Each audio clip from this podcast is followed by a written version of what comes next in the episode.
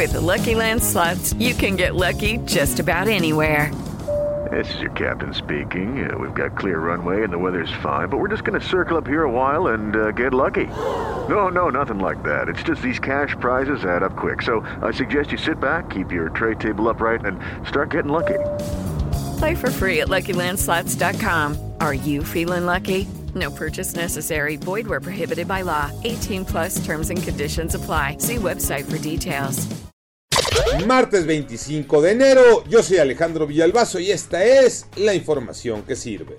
El gobernador de Nuevo León, Samuel García, y su esposa Mariana Rodríguez sí violaron la ley. El DIF nacional asegura que no cumplieron con la formalidad con los requisitos para llevarse a un bebé del Centro de Asistencia Social Capullos a su casa durante un fin de semana.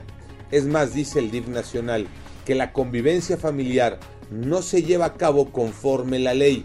La pregunta obligada, ¿hay o no hay consecuencias? COVID-19 los números, Iñaki Manero. Muchas gracias Alex. El reporte oficial de la Secretaría de Salud del Gobierno Federal arroja 118 muertos más en las últimas 24 horas y con esto la cifra total de personas lamentablemente fallecidas alcanza 303.301 casos. Además hubo 17.938 nuevos contagios. El número total llega a 4.685.767 personas infectadas desde que se dio a conocer oficialmente la presencia del SARS-CoV-2 en nuestro país. Por cierto, en Cuautitlán, en el Estado de México, el Cabildo aprobó sancionar con un arresto de 6 horas y una multa de 481 pesos a las personas que no utilicen el cubrebocas. También se clausurará temporalmente a los negocios que no exijan el uso de mascarillas y no utilicen gel antibacterial. De todas formas, a seguirse cuidando y a vacunarse. Fecha FIFA, Tocayo Cervantes.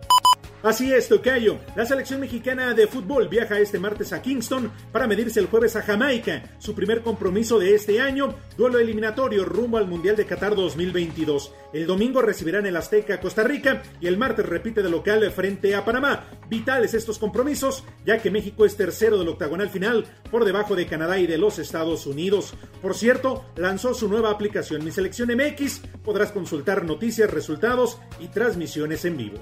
Yo soy Alejandro Villalbazo, nos escuchamos como todos los días de 6 a 10 de la mañana, 88.9 y en digital a través de iHeartRadio. Pásenla bien, muy bien, donde quiera que esté.